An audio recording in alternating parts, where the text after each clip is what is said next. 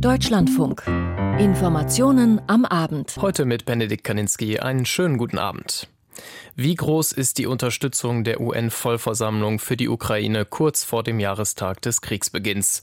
Zu dieser Frage liegt heute Abend eine Resolution auf dem Tisch der Vereinten Nationen, die den vollständigen Rückzug russischer Truppen verlangt. Wie die Vorzeichen vor der Abstimmung sind, bespreche ich gleich mit unserem Kollegen vor Ort. Olaf Scholz hat sich schon am Abend im ZDF ausführlich zum Krieg geäußert.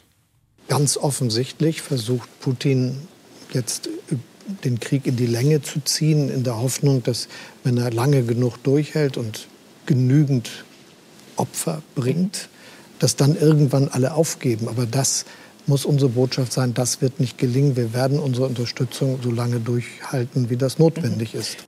Olaf Scholz heute bei Maybrit Illner. Die weiteren Themen. Ewigkeitschemikalien, sogenannte PFAS, finden sich auf vielen Gegenständen im Alltagsleben. Recherchen von SZ, WDR und NDR zeigen, dass sie in Deutschland an über 1500 Orten gefunden wurden.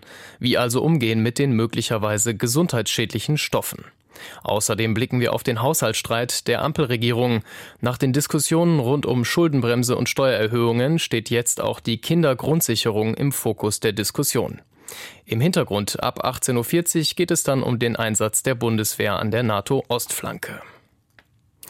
Während in New York bei den Vereinten Nationen politisch um den Krieg in der Ukraine gerungen wird, gehen die Kämpfe vor allem in der Ostukraine weiter. Darüber spreche ich jetzt mit Frederik Rother, der die Lage in der Ukraine für uns beobachtet. Herr Rother, wie ist die Lage in den umkämpften Regionen aktuell? Also heute gab es in der Region Kharkiv, das ist ganz im Osten nahe der russischen Grenze, ähm, dort gab es einen russischen Angriff auf ein Verwaltungsgebäude, das erheblich zerstört worden sein soll. Es gibt Verletzte, möglicherweise auch Tote. Die ganze Region ist ja nicht mehr ganz so oft im Fokus, aber die ganze Region Kharkiv wird oft von russischen Geschossen ins Visier genommen. Die stärksten Kämpfe sind aber weiterhin im Donbass. Das britische Verteidigungsministerium sprach von heftigen Kämpfen rund um Bachmut in der Region Donetsk. Die Stadt ist noch in ukrainischer Hand, aber russischen Truppen gelingt hier regelmäßig seit Wochen gelingen immer wieder kleine Fortschritte. Das sieht man auch auf den Karten. Also das könnte sich mittelfristig verändern. Und es gab heute etwas Bewegung bei den angekündigten Panzerlieferungen vom Typ Leopard. 2. Spaniens Premier Sanchez heute in Kiew, der will jetzt möglicherweise zehn Panzer liefern statt sechs und auch Finnland hat drei Leopardpanzer angekündigt, allerdings solche zu Minenräumen, also die haben nur eine leichtere Bewaffnung, aber dennoch Zusagen vor dem Hintergrund, dass es ja zuletzt nicht allzu viele Zusagen von anderen Staaten gab. Wir haben den 23. Februar. Welche Rolle spielt der morgige Jahrestag für die Kämpfe und was ist mit Blick auf den Jahrestag geplant? Also an der eben geschilderten Kampflage dürfte der Jahrestag erstmal nichts ändern. Manchmal wird in der Ukraine die Sorge geäußert, dass es eben wegen dieses symbolischen Datums zu starken russischen Angriffen kommen könnte, zu einer weiteren Eskalation. Aber wir wissen es nicht. Das werden wir morgen einfach abwarten müssen. Was ist geplant? Also Präsident Zelensky stellt sich, das kommt nicht so häufig vor, den Fragen von Journalisten. Er hat zu einer Pressekonferenz eingeladen. Thema Februar ein Jahr der Unbesiegbarkeit.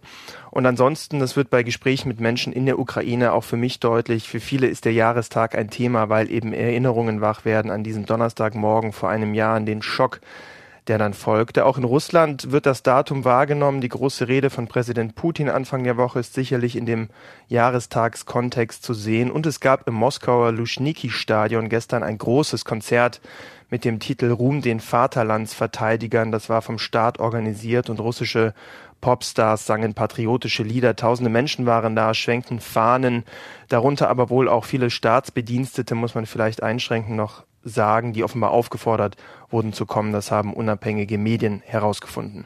Sie haben die Rede von äh, Präsident Putin angesprochen. Gibt es denn neue Entwicklungen im Hinblick auf mögliche Friedensverhandlungen oder der Eindruck äh, ist vielleicht gegeben, verhärten sich die Fronten immer weiter? Also ein Jahr nach der russischen Invasion finden Verhandlungen zwischen der Ukraine und Russland nur auf einer Ebene statt, und zwar dann, wenn es darum geht, Gefangene auszutauschen. Das klappt regelmäßig. Ansonsten gibt es keine wahrnehmbaren Entwicklungen mit Blick auf substanzielle Friedensverhandlungen. Das liegt sicherlich daran, dass Russland Bedingungen stellt, dass eben Kiew die vier widerrechtlich annektierten Gebiete anerkennen soll. Das ist für Kiew natürlich nicht verhandelbar, stand jetzt. Hinzu kommt eben, dass auch eine große Mehrheit der Bevölkerung genau das Gegenteil möchte. Man möchte nämlich die besetzten Gebiete zurückerobern und in der Regel sind auch die Gebiete mit gemeint, die Russland seit 2014 schon besetzt hält, vielleicht sogar die Krim. Also das ist die Ausgangslage und das macht Verhandlungen schwierig. Hinzu kommt, dass Russland eben an seinen Kriegszielen offiziell festhält. Das wurde in Putins Rede deutlich. Und möglicherweise gibt es jetzt sogar Waffennachschub für Russland aus China. Das erwägt Peking offenbar, beziehungsweise in Peking denkt man darüber nach. So wurde heute der NATO-Chef Stoltenberg zitiert. Also da ist etwas Bewegung drin und das dürfte auch die Frage aufwerfen, inwiefern Chinas Friedensplan dann noch akzeptiert wird, der ja zeitnah vorgestellt werden soll und in der Ukraine bisher auf ein positives Echo gestoßen ist. Frederik Rother mit Einschätzungen zur Lage in der Ukraine vor dem Jahrestag des Kriegsbeginns. Vielen Dank. Neben den Vereinten Nationen beschäftigen sich auch die OSZE, die Organisation für Sicherheit und Zusammenarbeit in Europa, aktuell mit dem Krieg in der Ukraine. Sie tagt zurzeit in Wien. Österreich hat dazu auch russische Duma-Abgeordnete eingeladen. Die ukrainische Delegation boykottiert als Reaktion die Versammlung und spricht von Kriegstreiberei. Silke Hanne. Die ukrainische Abgeordnete Natalia Pieper steht vor der Wiener Hofburg, statt drinnen zu sitzen. Sie boykottiert wie alle Delegierten aus ihrem Land die Parlamentarische Versammlung der OSZE, der Organisation für Sicherheit und Zusammenarbeit in Europa. Weil Mörder am Verhandlungstisch sitzen. Mörder gehören aber vors Gericht. Und andere Länder müssen über Frieden und Demokratie sprechen. Das ist der Grund, warum wir hier sind und nicht drin. Denn drinnen geht es nicht um Sicherheit. It's not about security. Auch in der Wiener Hofburg machen viele Abgeordnete ihrem Ärger über die Anwesenheit der russischen Delegation Luft. Richard Kohls aus Lettland ist entsetzt. It's a disgrace. Es ist eine Schande, dass diese Delegation hier ist, insbesondere eine Delegation aus Mitgliedern, die sanktionierte Personen sind, die für die Annexion unabhängiger Gebiete gestimmt haben. Donbass, Cherson, Saporischia Oblast, Luhansk. Das sind die Prinzipien, für deren Schutz und Bewahrung sich diese Institution verbürgt hat. Und wir sitzen hier, als wäre nichts geschehen and guard, like. Kohls sitzt vor einer großen ukrainischen Flagge. Viele weitere schmücken den Saal. Abgeordnete tragen Schleifen in Blau-Gelb am Revers. Alle Redner betonen ihre Solidarität mit der Ukraine, alle außer denen aus Russland und Belarus. Drei ergreifen in einer Ausschusssitzung das Wort. Sie erfüllen alle vorherigen Befürchtungen der Kritiker. Wladimir Jabarov spricht von der Denazifizierung der Ukraine durch Russlands Militäroperation.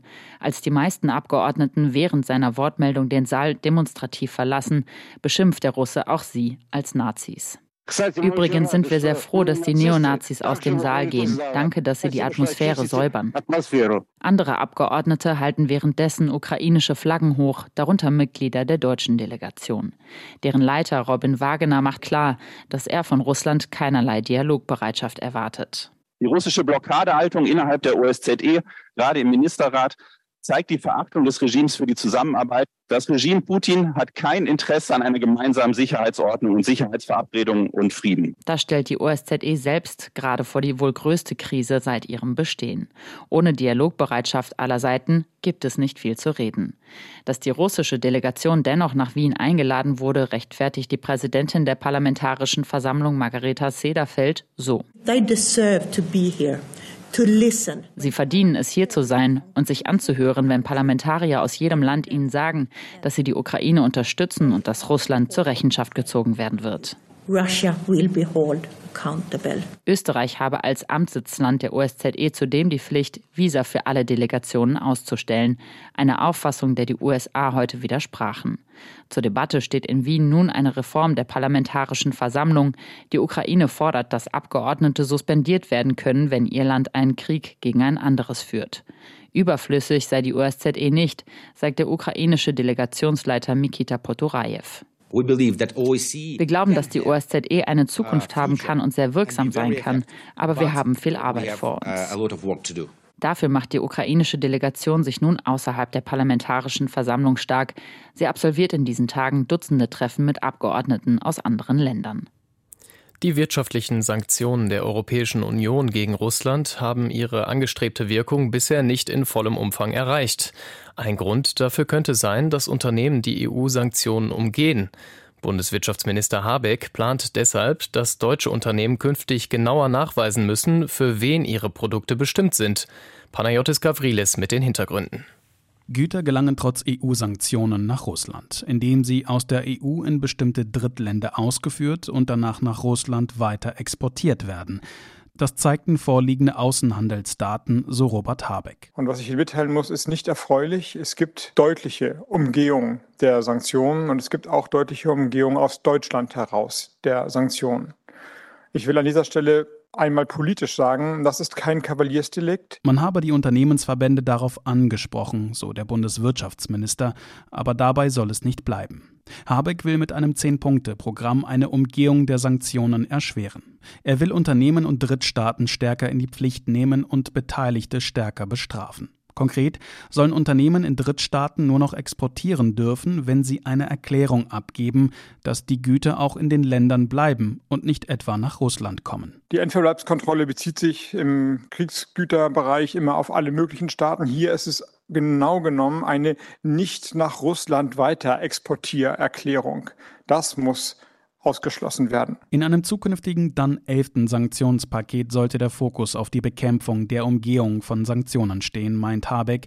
Neben Deutschland setzen sich auch die Niederlande, Polen, Frankreich und Italien für strengere Regeln ein. Laut einem Bericht der Financial Times, der sich auf Daten der Europäischen Bank für Wiederaufbau und Entwicklung bezieht, haben vor allem Armenien und Kirgistan mehr als sonst aus dem Westen importiert und nach Russland exportiert. Habeck indes wollte heute keine konkreten Staaten nennen. Panayotis Gavrilis zu den neuen Sanktionsplänen gegen Russland. Und wir haben es gerade angesprochen, in New York kommen die Vereinten Nationen heute Abend zusammen, um über, die Ukra über den Ukraine-Krieg zu sprechen. Vor Ort ist auch Bundesaußenministerin Baerbock, die als letzte Rednerin vor die UN-Vollversammlung treten wird. Stefan Detjen aus unserem Hauptstadtstudio ist vor Ort. Herr Detjen, was möchte Außenministerin Baerbock mit der Rede erreichen? Ja, wir sind jetzt gerade mit der Bundesaußenministerin in diesem Augenblick im Gebäude der Vereinten Nationen in New York angekommen. Annalena Baerbock wird jetzt gleich sprechen. Und äh, es gab hier im Vorfeld dieser Rede eine Menge Geschiebe um die Rednerordnung. Annalena Baerbock hat äh, Wert darauf gelegt, auf Wunsch äh, ihres ukrainischen Kollegen Dmitri Kuleba, dass sie am Ende der Debatte spricht, vor allen Dingen nach dem äh, Vertreter Chinas, dem chinesischen UN-Botschafter, der hier vorhin gesprochen hat. Und das zeigt, sie will hier ihr Gewicht als Ministerin nochmal in die Waagschale werfen, um die Vereinten Nationen, diese Generalversammlung, diese Sondergeneralversammlung zu überzeugen, äh, diese Resolution, die ja heute auf Antrag der Ukraine und einer großen Unterstützergruppe zur Abstimmung steht, zu unterstützen. Eine Resolution, die weniger scharf formuliert ist als die Resolution im Oktober und im März vergangenen Jahres, in denen der russische Angriffskrieg auf das schärfste missbilligt wurde, aber dennoch eine Resolution, in der Russland äh, eindeutig aufgefordert wird, seine Aggression zu beenden, die Truppen zurückzuziehen. Wie wichtig ist diese UN-Resolution denn, über die da am Abend abgestimmt werden soll? Die ist wichtig. Es wäre die dritte Resolution und im letzten Jahr haben wir es erlebt, dass Resolutionen mit jeweils über 140 Stimmen der Mitglieder der Vereinten Nationen in den Vollversammlungen äh, hier verabschiedet worden sind. Und das wird jetzt ein Test, auch ein Stimmungstest werden, wie in dieser äh, Staatengemeinschaft der Welt dieser Krieg beurteilt wird. Und wir haben das äh, schon wahrnehmen können auf dem Weg hierher in den Reden, die gehalten wurde, hat es viele Aufforderungen gegeben, diesen Krieg jetzt auch durch Verhandlungen äh, zu beenden. Gerade kurz vor ihrer Sendung hat, ich habe das eben erwähnt, der chinesische UN-Botschafter gesprochen, hat nochmal angekündigt, dass China einen Friedensplan vorlegen wird. Einen Friedensplan, das klang doch an, der von äh, viel Kritik an den westlichen Waffenlieferungen geprägt ist. Er hat nochmal gesagt, es muss aufhören, dass durch Waffenlieferungen weiter Öl in den Konflikt, in diesen Konflikt hineingegossen wird. Und äh, ich gehe davon aus, dass wir von Annalena Baerbock eine Rede hören werden, in der sie nochmal sagen wird, wenn dieser Krieg beendet werden soll, dann ist die Voraussetzung für alles, auch für Verhandlungen, dass Russland sich zurückzieht aus der Ukraine. Es wird ein Ringen darum geben, ob man hier jetzt auf einen Weg des Waffenstillstandes und ähm, der Verhandlungen einbiegen wird äh, und äh, der dann möglicherweise auf Kompromisse hinauslaufen könnte oder Druck auf die Ukraine ausüben könnte, äh, schmerzliche Kompromisse einzugehen und der im Ergebnis bedeuten könnte, dass Russland mit seinem Krieg Landgewinne in der Ukraine in einem fremden Land für sich erzielt und behalten kann. Im Vorfeld dieser UN-Vollversammlung war zu hören, dass damit zu rechnen ist, dass die Unterstützung der Ukraine und die Forderung nach dem Rückzug, Russlands äh, geringer ausfallen wird. Woran liegt das? Das ist in der Tat so, das haben wir jetzt immer wieder gehört, dass man nicht mehr damit rechnet, noch einmal diese äh, große Zahl von 140 oder mehr Unterstützerstaaten zusammenzubringen. Eine Zahl von 120 Zustimmungen, das haben wir immer wieder gehört, würde schon als Erfolg gieten. Woran liegt das? Ja, wir sehen, äh, dass etwa aus den Staaten des globalen Südens, die natürlich wichtig sind für diese Stimmenverhältnisse, ähm, ein wachsender Druck entsteht, diesen Konflikt jetzt auf welchem Wege auch immer möglichst schnell zu beenden. Dass gesagt wird, äh, dass dort auch die russische Propaganda verfängt, dass gesagt wird, auch der Westen hat seinen Anteil geleistet daran mit seinen Provokationen. Es kommt jetzt vor allen Dingen darauf an, äh, diesen Krieg sofort zu beenden, ähm, auch wenn das eben ähm, auf Kosten der ukrainischen Forderungen gehen würde. Und äh, wir erleben gleichzeitig, dass die Ukraine und auch ihre Unterstützerstaaten, ich habe das eben gesagt, ähm, immer wieder darauf betonen werden, Verhandlungen zum jetzigen Zeitpunkt äh, müssten Voraussetzungen haben, müssten deutliche Signale des Rückzugs von Russland aus dem ukrainischen Staatsgebiet zur Bedingung haben. Vielen Dank, Stefan Detjen aus New York. Schnell und einfach sollen türkische Erdbebenopfer in Deutschland ein Visum bekommen. Wer dauerhaft in Deutschland lebt und Verwandte im türkischen Erdbebengebiet hat, soll enge Familienmitglieder für maximal drei Monate unbürokratischer als sonst nach Deutschland holen können. Bisher wurden aber gerade einmal über etwa 100 Visa erteilt. Christian Buttgereit berichtet.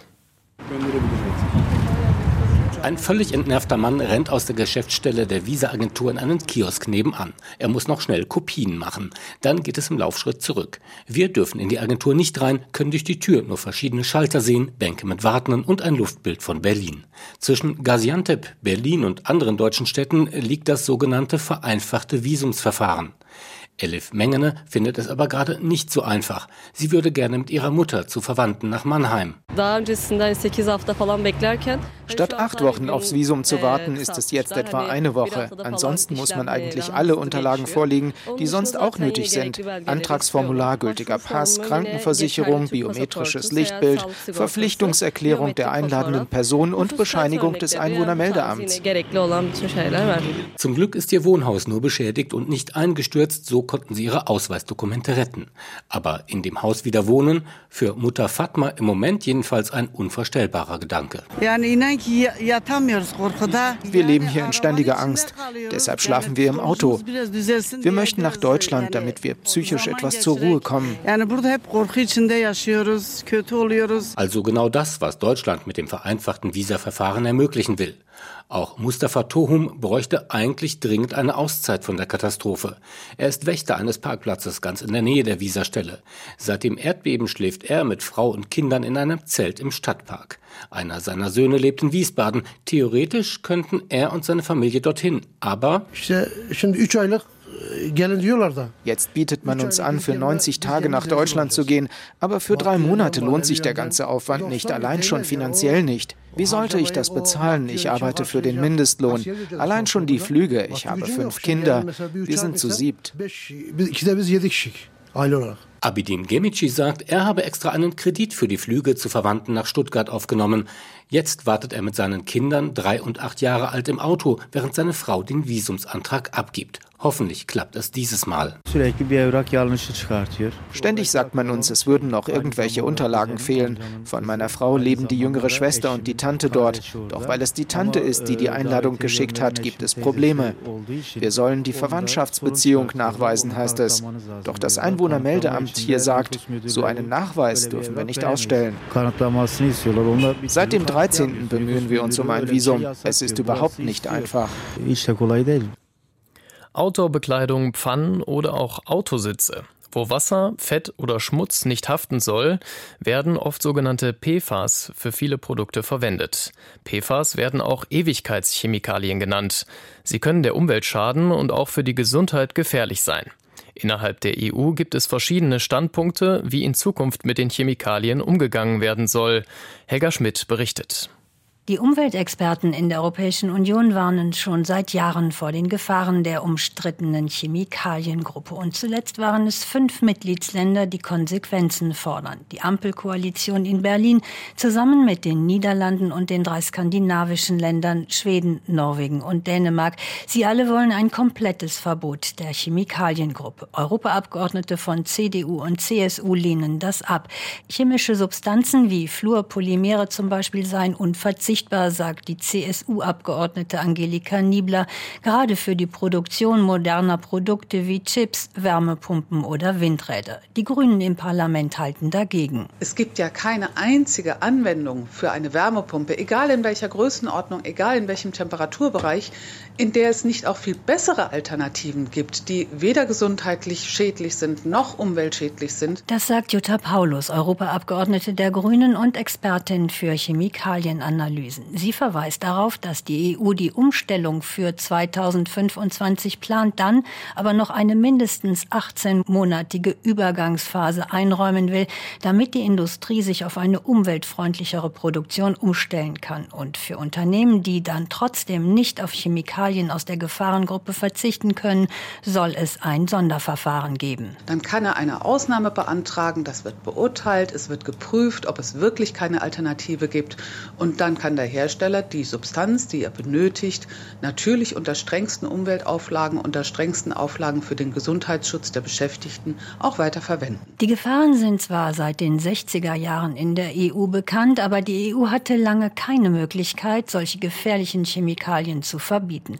Das ist erst seit 2007 möglich, seit der Einführung der sogenannten REACH-Verordnung. Das Problem, diese Verordnung besagt, dass eigentlich jede Substanz einzeln betrachtet werden werden muss. Die Europäische Chemikalienagentur will davon jetzt eine Ausnahme machen. Sie hält das Verbot der ganzen Gruppe für sinnvoll von Chemikalien, die ähnlich gefährlich für die menschliche Gesundheit und auch für die Umwelt sind. Helga Schmidt zu den Plänen der Europäischen Union im Hinblick auf die PFAS, die sogenannten Ewigkeitschemikalien. Seit einigen Wochen streitet die Ampelregierung öffentlich um die Ausgestaltung des Haushalts für das Jahr 2024. Wird es Steuererhöhungen geben? Wie viel Geld gibt es für die Bundeswehr? Diese und weitere Fragen standen bisher im Vordergrund. Offenbar wird jetzt aber auch um die Kindergrundsicherung gerungen, die Kinderarmut in Deutschland bekämpfen soll. Gudula Geuter berichtet. Beim Haushaltsstreit in der Ampelkoalition aus SPD, Grünen und FDP geht es um Grundsätzliches, aber auch um ganz konkrete Projekte, darunter dieses. Man muss ja nur heute schauen und in den letzten Tagen, was gefordert wird. Die einen, die Grünen heute, sagen, ja, also wir brauchen jetzt die Kindergrundsicherung. 12 Milliarden Euro. Der FDP-Chef und Bundesfinanzminister Christian Lindner gestern beim politischen Aschermittwoch. Am Morgen antwortet Bundesfamilienministerin Lisa Paus im Deutschlandfunk. Die Kindergrundsicherung ist das wichtige, zentrale sozialpolitische Projekt dieser Koalition. Und äh, wenn wir uns über Prioritäten im Bundeshaushalt unterhalten, dann sollten doch zumindest die prioritären Projekte des Koalitionsvertrages auch die Priorität in der Haushaltsberatung sein. Wie schon beim Briefwechsel zu den Haushaltsprioritäten zwischen Wirtschaftsminister Robert Habeck im Namen der grün geführten Ressorts und Christian Lindner, so ist auch hier der Ton eher rau. Dahinter verschwimmt in der Wahrnehmung, wie weit die Kindergrundsicherung überhaupt in Frage steht oder wie weit es um Höhe und Ausgestaltung geht. Lindner betont, die Kindergrundsicherung stehe im Koalitionsvertrag. Ihm gehe es aber vor allem darum, die Vielzahl von Familienleistungen zu vereinfachen und Verwaltungsvorgänge zu digitalisieren, während andere für höhere Transferleistungen seien. Tatsächlich geht es bei dem Projekt auch um Vereinfachung und Bündelung. Das soll auch helfen, dass Berechtigte überhaupt erfahren, dass sie Anspruch auf eine Leistung haben. Schon das ist für die Verwaltung ein anspruchsvoller Plan. Familienministerin Paus von den Grünen nennt das Bringschuld des Staates und erläutert es anhand des Kinderzuschlags. Den können Familien beantragen, die kein Bürgergeld beziehen, aber wenig Einkommen haben. Der wird derzeit nur von gut 30 Prozent der Familien beantragt, die eigentlich einen Anspruch darauf hätten. Also wenn diese Digitalisierung dazu führt, dass eben mehr Familien das auch bekommen, worauf sie Anspruch haben, dann alleine das äh, würde schon sehr, sehr helfen und würde aber natürlich dann auch zusätzliche Haushaltsmittel brauchen. Es ist leider derzeit so, dass äh, im Haushalt das auch nur so abgebildet ist, dass man davon ausgeht, dass nur 30 Prozent diese Leistung in Anspruch nehmen. Wenn sich das ändert, wenn mehr bekommen, was ihnen zusteht, führt allein das also zu Mehrausgaben durch die Kindergrundsicherung. Lisa Paus hat noch ganz andere Vorstellungen. Ich finde, das soziokulturelle Existenzminimum gehört angepasst. Ich finde auch, wir sollten wirklich genau schauen, dass wir auch mit dieser Kindergrundsicherung die Arbeitsmarktanreize verbessern gegenüber den derzeitigen Leistungen. Und deswegen bräuchten wir zusätzliches Geld. Aber richtig ist, das sind Punkte, über die kann man politisch verhandeln. Dazu bin ich auch grundsätzlich bereit. Christian Lindner stellte gestern andere Fragen, ob es nicht besser sei, an die Ursachen heranzugehen, nämlich dass die Eltern nicht Deutsch sprechen und keine Arbeit hätten, anstatt einfach mehr Geld zu überweisen. Wir brauchen da tatsächlich ein Gesamtpaket, weil die Integration muss ja in Gänze klappen. Sagt eher diplomatisch die Familienministerin. Irritierter zeigt sich Sönke Rix. Kein Kind dürfe in Armut leben, so der SPD-Mann zur AfP. Er spricht mit Blick auf Lindners Formulierung von einem Zweiklassensystem von armen Kindern. Gegenüber dem Deutschlandfunk wird er grundsätzlich, was den Haushaltsstreit betrifft. Wenn diese Bundesregierung jetzt in die Verhandlungen miteinander tritt, wird es zu einem Punkt kommen. Es reicht an vielen Ecken und Enden nicht. Und da muss man vielleicht auch mal über Einnahmesituationen sprechen oder über einen anderen Umgang mit Schulden. Die Eckpunkte aus dem Familienministerium sehen vor, dass es für alle Kinder einen Garantiebetrag geben soll, in dem das Kindergeld aufgeht. Dazu soll es für die, die es brauchen, einen Zusatzbetrag geben. Die Umsetzung ist komplex, weil durch die verschiedenen bisherigen Leistungen mehrere Ministerien beteiligt sind und weil die Digitalisierung möglichst jetzt schon vorbereitet werden soll. Kommen soll die Kindergrundsicherung dann 2025. Informationen von Gudula Geuter aus Berlin. Wie passen wirtschaftliche Interessen und Gesundheit zusammen? Diese Frage will Bundesgesundheitsminister Lauterbach mit der geplanten Krankenhausreform beantworten. Unter anderem sollen die Kliniken eine geringere Fallpauschale pro Patient bekommen.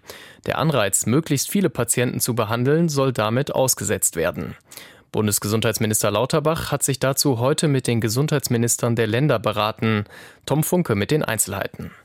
Nach dem Bund-Länder-Treffen zur geplanten Krankenhausreform sind sich Bund und Länder in zentralen Punkten der Reform noch nicht einig. Strittig ist unter anderem, wie die Reform finanziert wird und welche Standards die Krankenhäuser in den Bundesländern jeweils erfüllen müssen. Mehrere Länder pochen bei der Neuordnung der Kliniken ausdrücklich auf die Zuständigkeit für die Krankenhausplanung und auf Öffnungsklauseln. Also wir brauchen möglichst breite Öffnungsklauseln und Ausnahmetatbestände. Das ist für mich unabdingbar wenn ich äh, das nehme, was wir gutachterlich prüfen haben lassen im Freistaat Bayern, und ich bin dafür maximale Transparenz, auch im Sinne der Bürgerinnen und Bürger, dann würden bei uns zum Beispiel 40 Geburtshilfen wegfallen, es würde Kardiologie wegfallen, es würde sich die Versorgung verschlechtern letztendlich. Und deswegen müssen wir auch konkret die Möglichkeit haben, gerade für die ländlichen Räume das abzubilden. Sagt deshalb der bayerische Gesundheitsminister Klaus Hollitschek, CSU. Der sozialdemokratische Bundesgesundheitsminister Karl Lauterbach zeigt sich offen dafür, ist aber klar für bundesweit einheitliche Regelungen. Was muss halt bundeseinheitlich vorgegeben sein, was hier möglich ist und was nicht. Es kann zum Beispiel nicht so sein, dass eine kardiologische Abteilung in meinetwegen Hessen anders definiert ist als in Baden-Württemberg. Vorgesehen sind auch Änderungen am Vergütungssystem über Pauschalen für Behandlungsfälle. Um nicht wirtschaftlich auf immer mehr Fälle angewiesen zu sein, sollen Kliniken künftig mit einem Anteil allein schon für das Vorhalten von Leistungsangeboten honoriert werden. Die geplante Reform skeptisch sieht die Deutsche Krankenhausgesellschaft DKG. Sie fordert die Bund-Länder-Arbeitsgruppe auf, die Finanzierung der geplanten Maßnahmen sicherzustellen. Der DKG-Vorstandsvorsitzende Gerhard Gass sagt, Es ist eine völlig unrealistische Idee, die vorhandene Unterfinanzierung im Krankenhausbereich. Es fehlen uns etwa 15 Milliarden Euro aufgrund der gestiegenen Kosten durch die galoppierende Inflation, dass wir dieses Finanzproblem allein durch Umverteilung lösen können. Sonst drohe durch viele Insolvenzen ein kalter Strukturwandel.